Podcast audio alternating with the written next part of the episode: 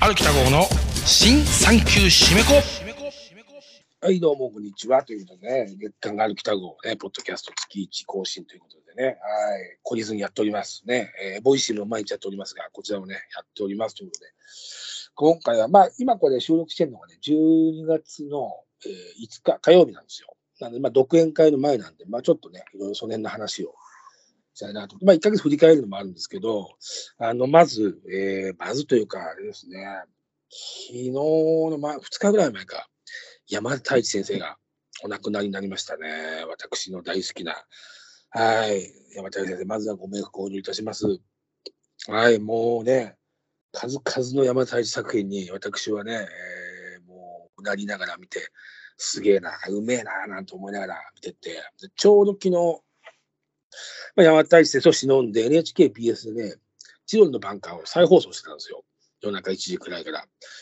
で、まあ、独演会前なんでね、がっつり見ちゃうと、これ、前後編あって3時間ぐらいあるんで、ちょっとやめようかなと思ったけど、ちょっと見出したら、やっぱめちゃくちゃ面白くて、また見ちゃいましたね。7回目ぐらいじゃないですかね。あのね、まあ、ここ、えー、とね、千代の漫画で高珍しくて高倉健さんなんですよ。で高倉健さんってドラマ、テレビドラマってほとんど出てなくて、まあ、この千代の漫画と、あと、兄貴ってやつだっけな、あんちゃんだっけな、倉本壮のあんちゃんってやつかな、うん、僕のイメージは、まあ、他にも多分あると思うんですけど、ほとんどそれぐらいだと思うんですよね。はい。で、その、すごいですよね。やっぱ、高倉健さん、どちらもね、山田太一先生と倉本壮先生という、ね、両巨匠の脚本のドラマには出てるっていうね。はい。で、まあ、千代の晩夏、昨日また見か見たんですけど、もう途中からやっぱ、録画してたにもかかわらず、もうずっと最後に見ちゃったんですけど、まあ、前後編2話なんですよ。20 1900何年かな ?1930 年ぐらい前のドラマと思いますけど、NHK だったね。あの、やっぱね、すごいのはね、これ山大先生すごいのは、高倉健をね、高倉健として使ってるんですよね。要はどういうことかというと、健さんをずっとね、無口で、むすっとしてて、だんまりで、喋らず、何かけてなんかわかんないっていうことをずっといじられてるんですよ、健さんが、ドラマの中で。はい。でね、あのーざっとね、ざっと話すと、内容はね、あの鉄道会社、の技術畑、車両技術部みたいなところにね、鉄道、あの駅のホームで、あの駅員さんじゃなくて、車両技術部っていうことで、あのね、車両を修理したりする方の部署にいた、もう技術屋ですよね。技術屋が、あの無口で全く愛想のない高倉健が突然、えーそので、えー鉄道会社が出資して、北海道のある町に出資して、ちどえーテーマパークを作るっていう企画があるんですよ。そこに、その、鉄道会社が出資するので、そこの代表として、テーマパークを作りに行く部署に回されるんです。飛ばされるんです。はい。高倉健がね、定年、定年2年ぐらい前に。で、そこの北海道に何もない、元炭鉱の町なんですけど、炭鉱が栄えた町なんですけど、何もないから、ちえっ、とね、千戸、千戸に村ってなんかスイスかなんかのモデル、町をモデルにしたテーマパークを作ろうとするんですよね。まあ、例えば、あのもう、過疎、ね、人がどんどん離れていくので、そういうふうにレジャー施設を作って町を盛り上げようってことで、あ国からね、予算もね、取り付け、で、鉄道会社の出資も取り付け、みたいな、そこで、えーその鉄道会社の代表として、高倉健がその寂れた炭鉱府の町、炭鉱街の、元炭鉱街の町にやってくるんですけど、やってくるんですけど、めちゃめちゃ喋らないし、口下手だし、うんね、あの感じですから、検査のままですから、その、みんな驚くわけですよ。いや、レジャーね、これからレジャー、レレジャー施設を作るね、楽しい、ね、場所を作るのに、こんなあの喋んない男でいいのかみたいな、うん要するに営業とかが全くできないわけですよ。うんそこをね、ずっといじられるんですよ。いや、もうあなたがずっと黙ってるから、みんな困ってますよ、みたいな。うん、いや、本当に何考えてるんですか？みたいなね、終始なんかね、で、高倉健はね、その、劇、そのドラマの中でずっとね、僕も変わろうと思ってるんです。みたいなね、変わりたいんです。とか言ってるのが面白いですよ。で、高倉にはあの悲しい過去があって、奥さん、大原玲子なんですけど、大原玲子に逃げられてるんですよ。はい、でしかも逃げられ方が、高倉健が、あの車両部でね、東京のその鉄道会社の車両部で働いているときに、杉浦直樹さんが自殺しようとするんですよ。それを止めるんですよ。うん、止めて命を助けないんです。で杉浦直樹ありがとうってなるんだけど、ね、そこで高倉健と仲良くなっていく中で、命を助けてもらった杉浦直樹が、えー、高倉健の奥さんをできちゃって駆け落ちしちゃうんですよ。要するに高倉健は命を助けたやつに裏切られて奥さんを取られちゃうんですよ。うん。これで4年ぐらい前に奥さんが出てったっきり一人者なんですよ。まあ娘もいるんですけど。それでその北海道のね、炭鉱の町に仕事で来たら、そこの町にその杉浦直樹と大原玲子が暮らしてたんですよ。面白いでしょ？もうすでに面白いでしょ？そうなんです。で、これ3人のね、始まるんですよ、物語が。うん。最高ですね。でも終始ね、高木がね、情けない男なんですよ、基本的に。うん。もうね、ほんとね、これはね、素晴らしいなと思うのは、多分もう、ケンさんはキャリア的には晩年だったと思うので、もうかっこいい男とかね、いつものね、そういう、まあちょっとね、あのー、渋い男とか、不器用な男とか、まあヤクザとか、そういうのはもう飽きてたと思うんですよ。そこでもう山大生がこれいかがですか？って脚本を持ってってね、あの、ぜひやりたいってなったと思いますけどね。で、これね、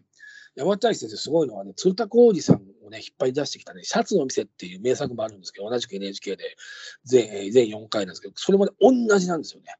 鶴田浩二が、まあ、かみさんに出ていかれる、八千草香織のかみさんがちょっと出てっちゃう、情けない男、しかもね、めちゃめちゃスケベっていう設定なんですよ。酔うとスナックのママの体をベタベタ触る、どうしようもないスケベって役なんですよ。で、ただ、あのね、鶴田浩二さん自身がね、実はものすごいそういうなんかちょっと、ちょっとこうスケベって噂があったんですよね、裏裏噂としてね。うん、で山田大志さんはね、多分それを聞き込んで当て書きしてると思うんですよ。だから、かっこ悪い男をね、山田大地とね、あごめんなさい、つえ鶴田浩二と高倉健に演じさせてるんですよね。これすごいんですよね。で、これね、ずっとね、けあの山田さんはね、このテーマをつくやるんですよ。奥さんに逃げられた男を描くんですよ。今朝の秋の留置集とかですね。はい。だからね、やっぱね、面白いんですよね、そこがね。もうだからね、昨日なんかも。で、コメディなんですよ、基本的に。やっぱり。もう高倉健さんがね、いじられてるんですよ、ずっとみんなに。うん、なんで喋んないんですか？とか、言ってくださいよ！とかね、言わなきゃ分かんないでしょ！とかね、ずっといじられてるんですよ。そのために健さんが困った顔してるっていうね。で、最後ちょっと喋るようになったり、変わったな、喋るようになったな、みたいなね。これはね、あれに通じますよ。たけしさんがね、うちの師匠のビルたけしさんが、ヤシャっていうね、映画に出たときに、ね、あの、いや、あの、あれでしょ、有名な話でね、この間、テレビでも言ってましたけど、行列が出るって、あれ、でテレビでも言ってましたけど、えー、ケンさんね、役者は、あの、お笑いはね、役者できるけど、ケンさんたち役者は漫才できないでしょって言ったら、ケンさんが、そうかと思って、痛く感心して、もうあのその日の夜に田中邦衛さんに電話して、たけし、そんなこと言われたんだけどちょっと2人で漫才の練習してみっかっつって、喫茶店で漫才の練習しようとしたら、2人とも、はい、どうもって言った限り、無口で、口下手でダメで、で、田中邦衛さんがね、健さん、やっぱ僕ら無理ですよ、口下手ですもんっつってやめたっていうね。いやーね、うん。本当ね、あのー、山谷作品はこのタイミングでね、もし見てない人がいたらね、ほぼね、あの NHK オンデマあの NHK の TBS が多いんですよ、山谷作品は。なので NHK でオンデマンドとか、ね、何かしらの配信で絶対見れますから、見た方がいいですよ。あのいかにね、作品数の、まず、まあ、作品が多いってことね、すごいことは、作品数の多さと、もうね、基本的にはやっぱりね、あのー、まあ、ざっと言えばね、あの、落ちこぼれというか、社会からこぼれた人たちをね、主人公に刺激しているのが多いですよ。不条理の子たちってね、三流、いやいや、四流大学大学をテーマにね、うん。まあね、あのー、そういう意味では、チロの番がなんて入門編だと思いますよ。豪華だしね、やっぱ大原、やっぱ杉浦直樹さんはっていうのはもう、えー、山田太一組の常連でございますから、はい、あのー、素晴らしいですね。ちらっとね、デビュー当時の安倍博さん出てますよ、チロの番が。うん、まだ全然ね、売れる前の。はいまあ、まずはね、ちょっとね、山谷さんのちょっとね、秘宝が飛び込んできたと思ったら、今日、えー、ミシェルが元ミシェルガイレバントで今、バースデーだっけ？千葉祐介さん亡くなったね。はい、ご冥福をお祈りいたします。もうね、私、ミシェルガイレバントやっぱ、すっごいね、好きで、いや僕らの世代でかあのミシェルガイレバント飛びつかなかった人いないんじゃないですかね。うん。あのー、もう本当ロックらしいロックというかね、あと、あのー、スーツ、お揃いの細身のスーツ着てね、うん、ギターのカッティングの、あのギターで、かっこいいんですよね。曲もかっこよくてね。で、あのー、全然音楽番組とか出ても、まあちょっとあんまりはしゃがないというか、ペラペラしやらない感じみたいな、なんかちょっといつも不愉快そうな感じのかっこよさみたいな。でも解散した後もずっとかっこいいバンドね、バースとかって、かっこよかったんですけどね、若いですよね、まだだって。僕の多分5つぐらい上だと思うから、まだ60とかなってないんじゃないかな。はい。いや、びっくりしましたね。はい。まあね、毎年この季節になるとね、ああ、今年はあの人も亡くなった、この人も亡くなったなんてね。伊集院静香さんもね、亡くなりましたね、殿が。そう、この間ちょっとね、殿と忘年会やらせていただいて、はい、あの会ってきたんですけども、お言ってましたね、うん、ショックだったなまあ、殿と伊集院さんは仲良かったですからね。うん。大昔に伊集院静香さんがまだ小説家になる前に広告代理店に勤めたんですよ。住めてたんですよ。その時からの付き合いなんですよ。のたけし軍団と野球やって、野球が伊集院さんも好きで、立教大学の野球部ですもんね、確かね。野球大好きで、で、たけしさんも野球好きだからってことで、まあ、なんか、ずっと軍団とか周りの CM だなんだとかを、えー、一時静をやってたらしいんですよ。広告代理店で。担当だったんですよ、たけしさん、たけし軍団。その縁で野球をやるようになって、しかも野球、やっぱね、立教の野球まで行ったような人ですから、殿もね、もちろんリスペクトするんじゃないですけどね。まあ、立教といえばね、長嶋さんでしょ、ってね。うん、まあ、それで仲良くなって、そこから、はい、あの、夏目雅子さんと、ね、あのね、結婚して世間を賑わず小説家になりみたいなね、マッチのね、銀河銀さりげなくとかの作詞もあり、みたいな、あね、直木賞、え、アクター、直木賞とにかく大きな賞取ってますよね。はい。そう。だずっとね、そこから、あのー、定期的に食事とかでしてたんですよね。はい。伊集院さんがね、10年ぐらい前になんか入院された時も、なんかそれちょっと前まで飯食ってたんだけどよ、なんつって、もう心配だな、なんて言いながら、復活してからも店あのご飯食べたりとか言ってたみたいですよ。はい。ね、なんか、そうそうそうね。だから、まあでも、山田大志さんもしっかり、伊集院さんもそうだけど、まあ、千葉祐介さんもそうですけど、作品は残るじゃないですか。ね、ドラマも残るし、曲は残るし、小説は残るから、だから、まあ年末は僕はまたこの機にちょっとね、ミシェル・ガリファンとあればもうちょっと土下変わったらちょっと聞くし、多分ね、また対策もまた見直すし、伊集院静香さんのエッセイとかね、渚ホテルとか、居眠り先生とか、あちょっとね、また読み直してみようかなと思います。はいね。やっぱりね、作品が残ってはいいですね。はい。そう。うん、私が死んだらね、一応今のところ作品でね、たけし金言集だけですからね、うん、しかもね、結構どぎついこと書いてますからね。まあでもそれでも読んでいただいたらね、はい。嬉しいなと思って。そうね、独演が近づいてるんですけどね、あの毎日嬉しいことにね、あのチケットが毎日ね、2枚、3まあ最初、ばばばってね、60枚、70枚ぐらい売れるんですよ。まあいつもはパターンなんですけど、そこからね、毎年大体ね、毎日2枚ずつぐらいポンポン売れていくんですけど、パタッと止まる時があるんですけど、今年はなんか止まらずね、あの昨日もね、えー、何枚売れた？昨日だけでね、昨日1、2、3、5枚売れましたね。はい。ね、あの、私は手売りしてるわけでもないし、頭下げてね、お願いしますって売ってるわけでもない、ツイッターでせいぜい宣伝してるだけですよ。それでもね、毎日1枚、2枚売れていくわけですよ。うん、嬉しいですね。はい。ということで、12月10日迫っております。はい。日曜日でございますね。はい。もう、バタに仕上がっております。はい。ね。うん。まあ、言いましたけどね、水道橋博士がゲストで、もうね、本当にもう配信には載せられない、うん、あの、でたらめな日々、ビートたけしのゲストとして、博士んちの居候としてね、本当にこんなことカメラも回ってないのによくやってるなっていうことはもう山ほどあるんですよ。本当ね、あの写真いろいろね、出す写真、今整理してたんですけど、もう笑っちゃいますよ、本当に。手前ミスですけど、笑うしかないわ。本当にいろんな意味で。だからね、本当来て損はないと思います。はい。あともう一人もしかしたらスペシャル、スペシャルゲストがちょっと、はい。ということでね、今ね、えー、動いておりますということでね。はい、あのーまあ、当日券もね、出ますけどね、当日券5、6枚出ると思うんです、多分。はい。なんでね、はい、ぜひよろしかったら。はい。あとね、告知ちょっと続きます。12月のね、26日。はい、えー、火曜日。クリスマスですね。確かに12月26日火曜日、クリスマス。アフタークリスマスか。25日がね、本庁のクリスマスとした、そのね、翌日かな。アフタークリスマスに、えー、水道橋博士と私と森本吉田さんという映画評論家と3人で、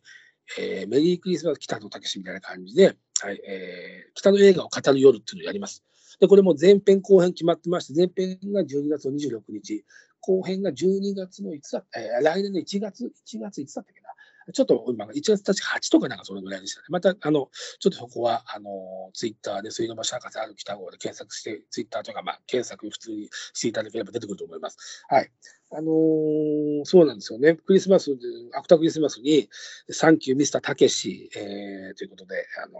ー、ね、北の映画を語る夜っていうライブやります。はい。うん。アフタークリスマス、ミスターたけしね、やります。はい。で、森本吉田さんって、あの、映画評論入門とか、北野武えの映画のコラムとかいっぱい書いてる人でね、そう面白いんですよ。僕も初めてその日に会うんですけど、ちょっと再本もらっちゃおうかなと思ってるぐらい、あの好きな評論家で、はい。あの、多分濃い、相当濃い。ね、あと、ま、現場、僕は現場、たけし映画の現場をやっぱり見てるし、知ってるし、台本もお手伝いしたことあるので、濃い、えー、ね、評論家、プラスあと博士のね、あの、いつものこうね、もう、しっかりと調べてくる感じだし、もうね、熱狂的な、えー、北の、え原理主義者でございますからね、たけし原理主義者でございますから、その3人がね、えー、ペラペラやりますから、あのー、濃くて、あのー、はい、きっと満足いく北の映画の話ができると思います。はい。ね、ちょうど私、今年のね、夏にね、えー、漫談のような公演っていうライブで2時間たっぷり北の映画について語ってきたんで、その時の集めた資料とか、あのまだ残ってますので、まだ使える話とか、あとまあ、その時に話せなかった話もあるし、はい、またそれ、26日に向けて、資料をまた作成、自分の中で、えーね、ネタを仕込みます。はい、ということでね、これやります。あと12月22日、安藤道場一問会という、これはもう漫談、漫談定例会でございますね。えー、ユンバンドとか、私、歩北郷とか、ミューラーチャンピオン、えーね、R1 チャンピオンのミューラーマイルドさんとか、BB 五郎さんとかが、みんなピンでね、7、8分ネタやります。ただ、そのネタはライブでございます。はい。ネタというか、私は漫談ですね。はい。ということで、これもね、これは上野広小路邸。はい。で、博士の方の26日は高円寺バンティット。はい。で、私の12月10日は、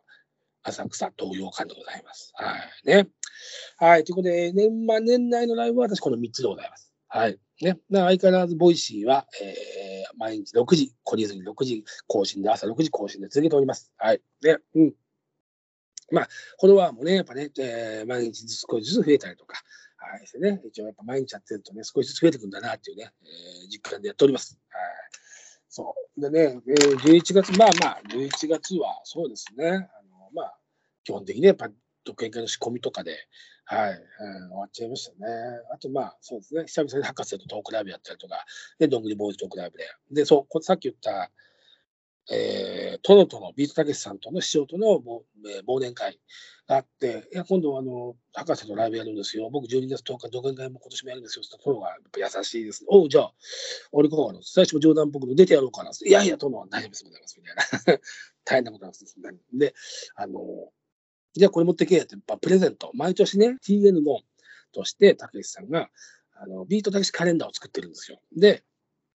えー、これも非売品で、業界ね、テレビ局ね、まあ、それはまあ、フジテレビだなんだっていうお世話になったお仕事の付き合いのある業界に配るんですよ。これが毎回業界ではプレミアがつきましてですね、北川君1枚もらえないとか、ど買うからさ、北川お金払うから、あのー、持ってきてくれないとかさ、言われるぐらい素晴らしいんですよ。毎回、竹内さんの新作の絵がね、12枚。はい、あのー、カレンダーね、あの月ごとに、えー、新作が用意されてるカレンダーでございます。これはみんな欲しくて欲しくて、私も毎年買って、自分で、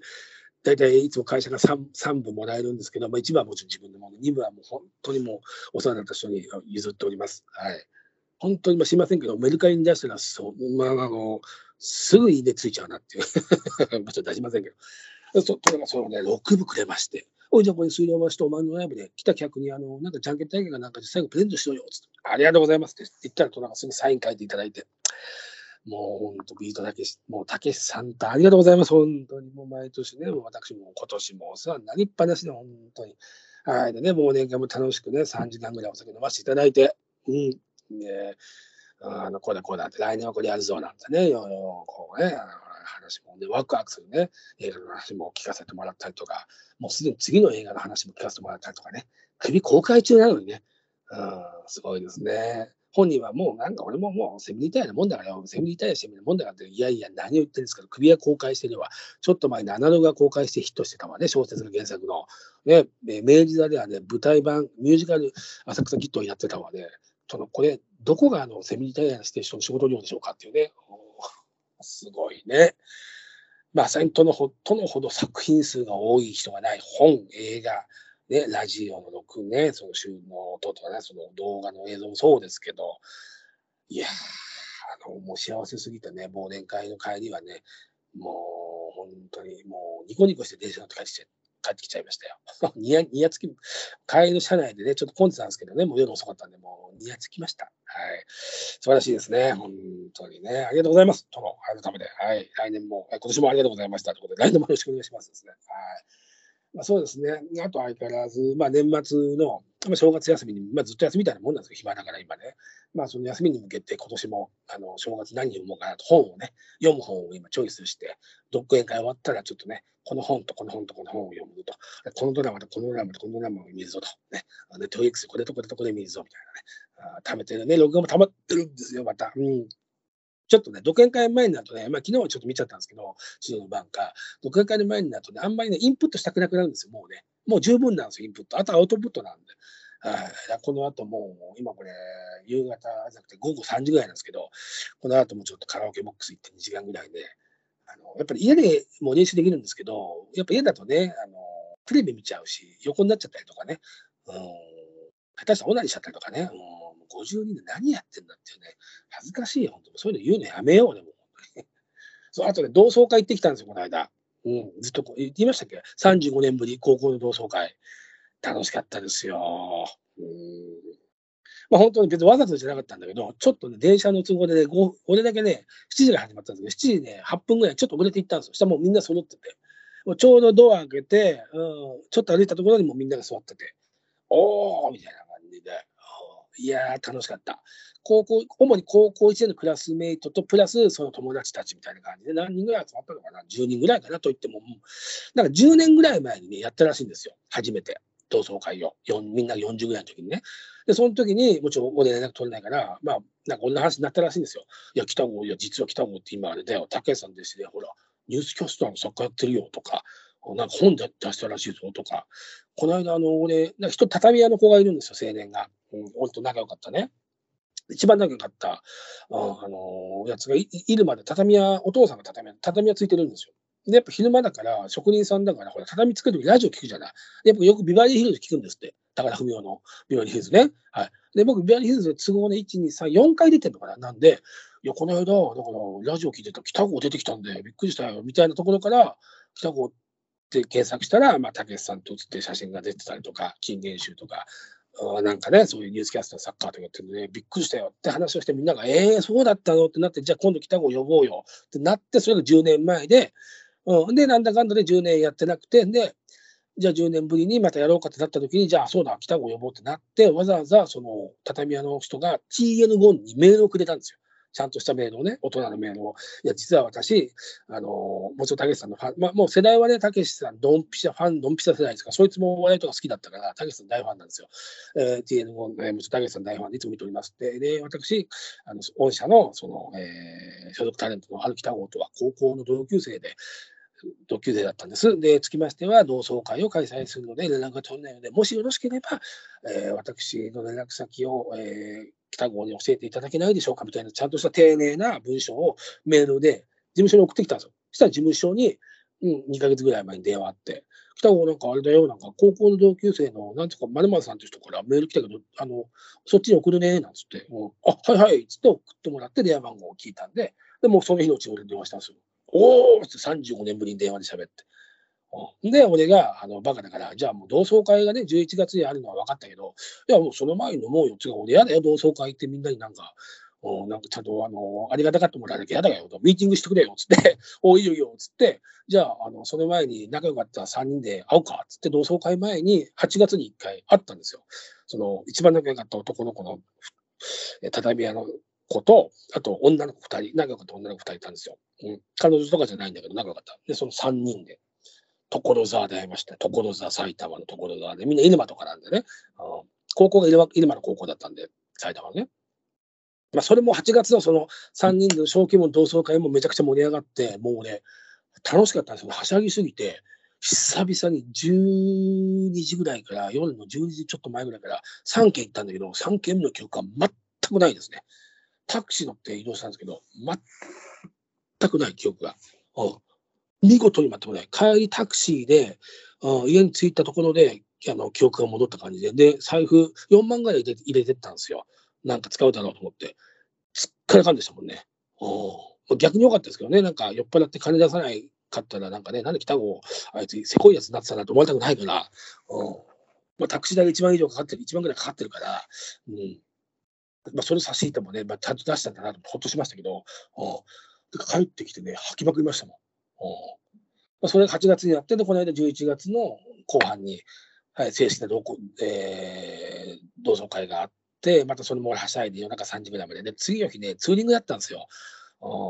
で、そう、だからもうね、でもね、前もってツーリング仲間に言っといたんですよ。俺、前の日同窓会だから、多分酒飲んじゃうから、いつも8時集合とかなんですよ、ツーリングって。ちょっともう10時集合してくんない？っつって、送らせてもらって、夜中の3時に帰ってきて、もうだから1時ぐらいには酒もやめて、あおぐろん茶に変えて、あね、やっぱ酒飲んだらで、やっぱ7、8時間ね、開けなきゃダメですから、あ絶対ね。で、もうシャワーも浴びて、酒抜いて、で、次の日10時に、あのツーリング行ってきましたよ。はい。うん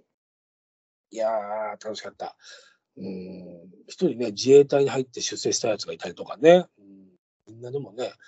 なんかね、あんま俺、決して頭のいい高校というか、視聴あのー視聴率じゃね、偏差値が高い高校じゃなかったから、俺なんか冷めてたから、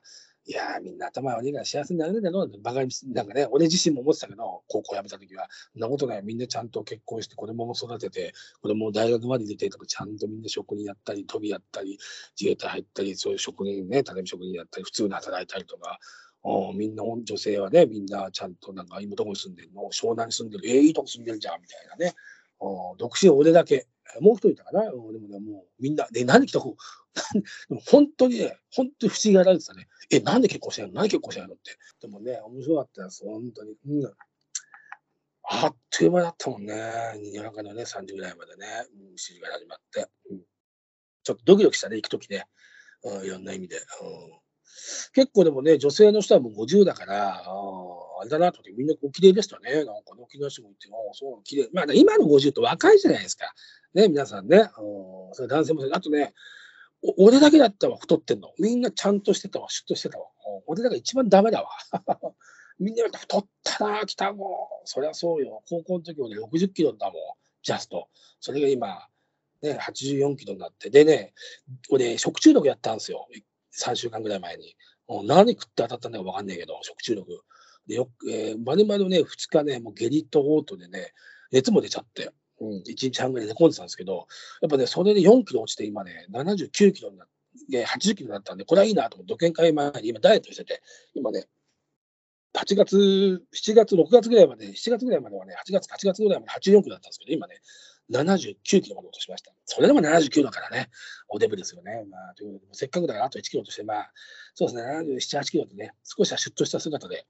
12月10日迎えたいなと思います。ということで、まあ、そうですね、あと相変わらず、あと首が公開になりましたんで、皆さんね、もちろん見てると思いますけどね、この聞いてる人はね、私も出ております。2箇所出ておりますからね。はい。まあ、そんな話も、独演会で、ね、首の裏話もね、しますよ。ということでね、今年はトロのボクシングも行った話もありますしね、いろいろ誕生日のね、トロ誕生日の面白話もありますよ、ありますよ、今年も。ということでね、えー、来月も月間の北ごよろしくお願いしますということで、また、えー、年明けですね。はい。次だから、えー、アップするのは2004年かな。2004年1月の、まあ多分ね、5日とか、えー、6日とかそれぐらいになると思います。ということで、また来年。